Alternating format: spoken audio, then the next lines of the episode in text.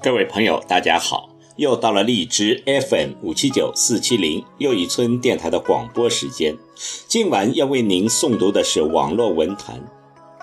有一种生活叫向死而生，不知死焉知生。我们中国文化缺少了对死亡的教育。前几天我读到的林怀民的一篇文章。其实人生也不用这么集中。他看到了在印度的恒河中，花朵、蜡烛和一具烧了一半的尸体都在水上飘着。他写道：“这一切是在我们的文化、我们的世界里看不到的。我们的文化逃避了死亡，掩盖了死亡，生病。”和死亡是我们藏起来的，等到真的死了，我们又会把它美化。接下来要向大家讲的是两个故事。第一个故事的主角是一位主持过上百场追悼会、送别会的袁女士。第二个故事的主角是李开复。故事较长。将分三次播出。好，请听网络文坛。有一种生活叫向死而生的第一部分。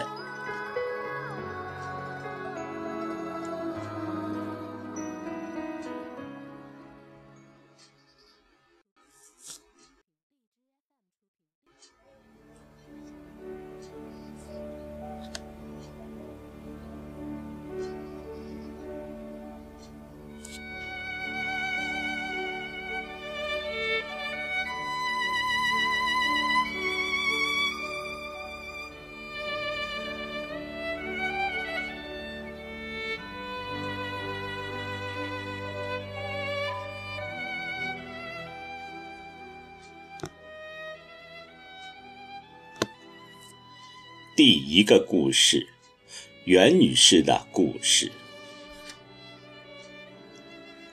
袁军的人生被一场突如其来的葬礼劈成了截然不同的两个世界。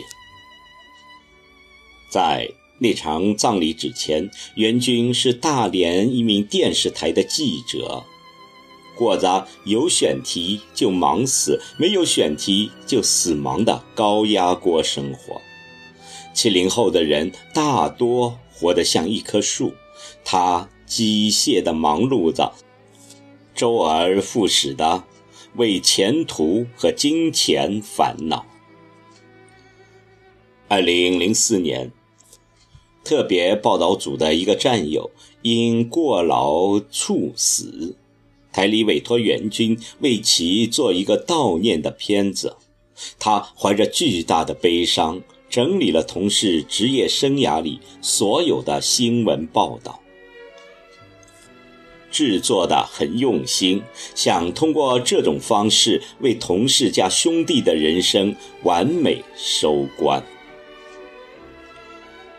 片子的解说词后来被同事的家人看到，他们希望能够作为同事葬礼上的悼词，而袁军成了葬礼上当仁不让的主持人。葬礼简朴厚重，在哀乐声中，袁军读着为同事写的悼词，他。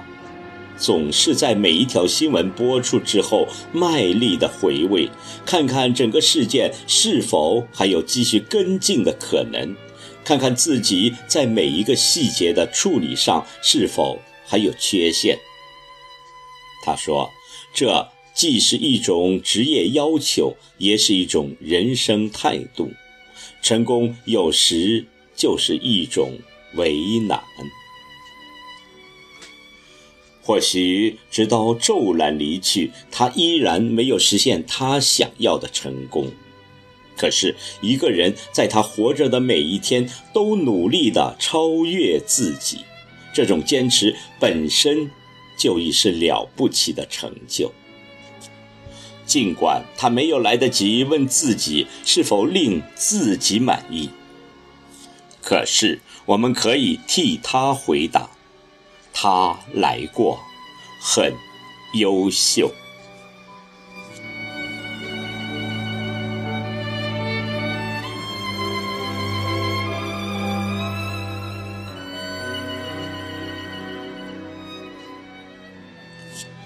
仿佛听到了自己内心的声音，从另一个人倏然而逝的一生中，袁军看到了自己。葬礼结束时，同事的爸爸紧紧地握住袁军的手，说：“谢谢你，你比我们更懂他。”那天回到家里，袁军没有像平时一样上网看片子、找选题，而是破天荒地下了厨房，做好饭之后，在楼下等老公和女儿回家。袁军没有跟他们提及同事的葬礼，只是这场葬礼。在祭奠一个生命逝去的同时，也让袁军对自己的人生获得了重新的认识。还好，他还有时间，他还有健康，他还能好好的善待每一个人。袁军说自己如灵魂开窍般的明白了，一辈子没有多长，下一辈子。不一定能遇上，我们能在一起的时光，原来是这么的短暂。趁还来得及，一定要不留遗憾的去爱。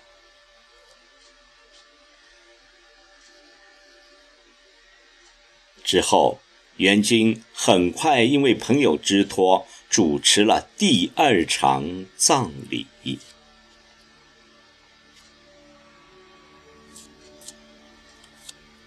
逝者是一位书画界的名人，袁军时常在电视上看到这位老先生的身影。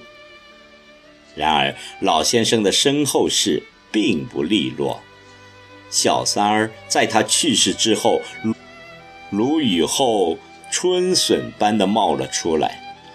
老先生尸骨未寒。财产纠纷令这个曾经风光一时的家乱成了一锅粥。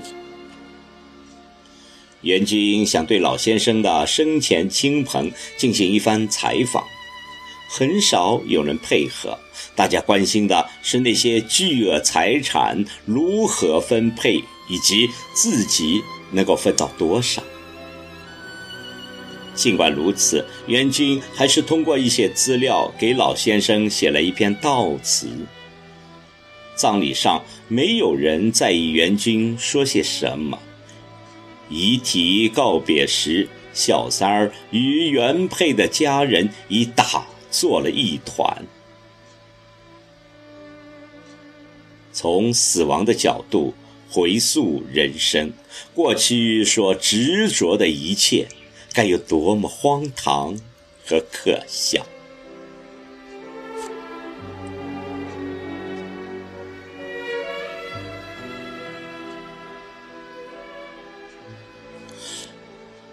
元军主持葬礼的名气渐渐的在大连传开。二零一零年底，一位亿万富豪的妻子找到了他，希望他能给她老公主持葬礼。与生前的风光相比，那位亿万富翁死得很仓促。抑郁症在他的四十五岁时就夺去了他的生命。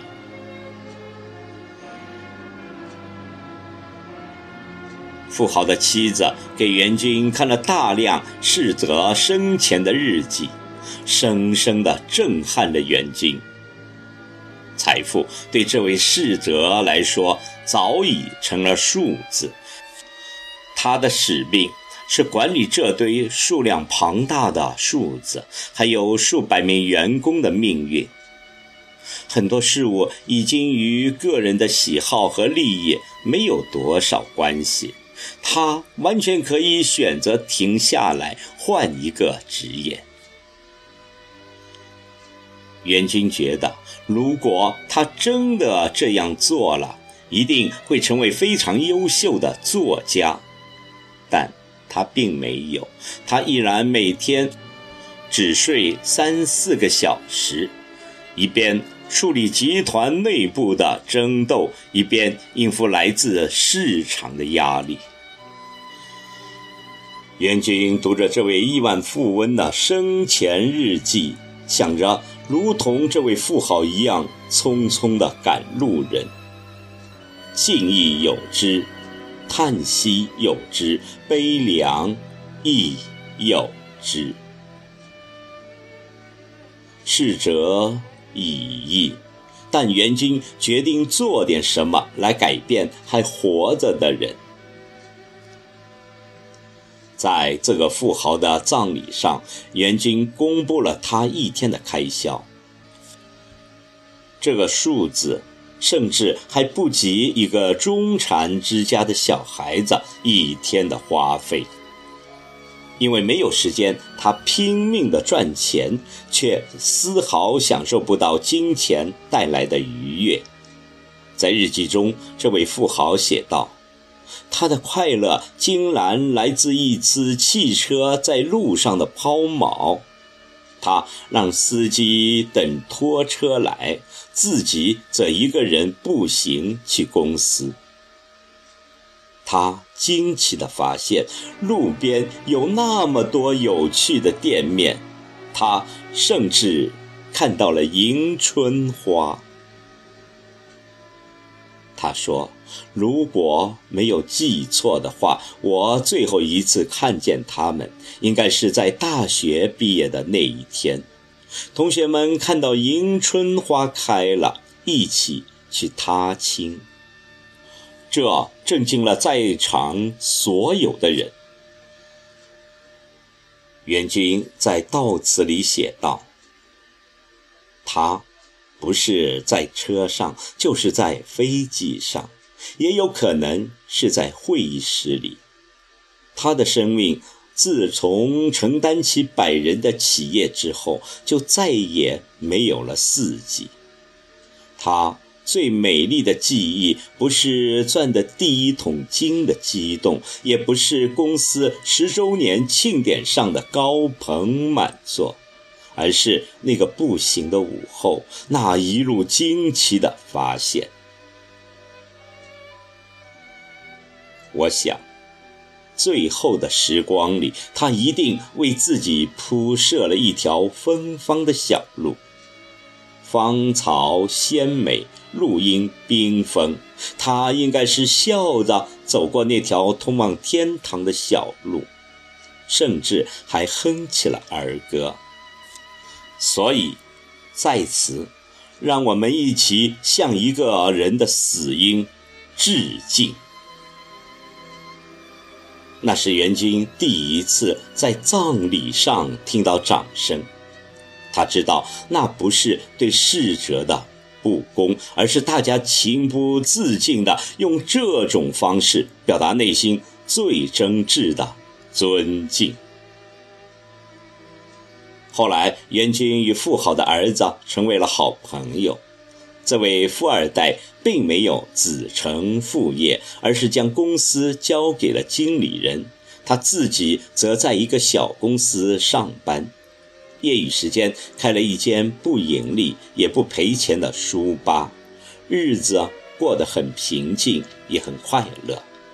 袁军时常去他的书吧。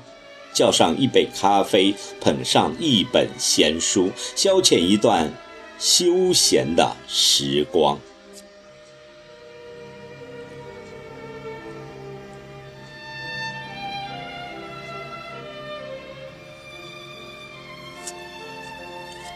元军还会时不时的想起那位富豪，疲于奔命的时候，忙到快要失去知觉的时候。元军总会告诉自己：“慢一点，再慢一点，时间不用拿鞭子去追赶，也会走过。等一等自己的灵魂，在还来得及的时候。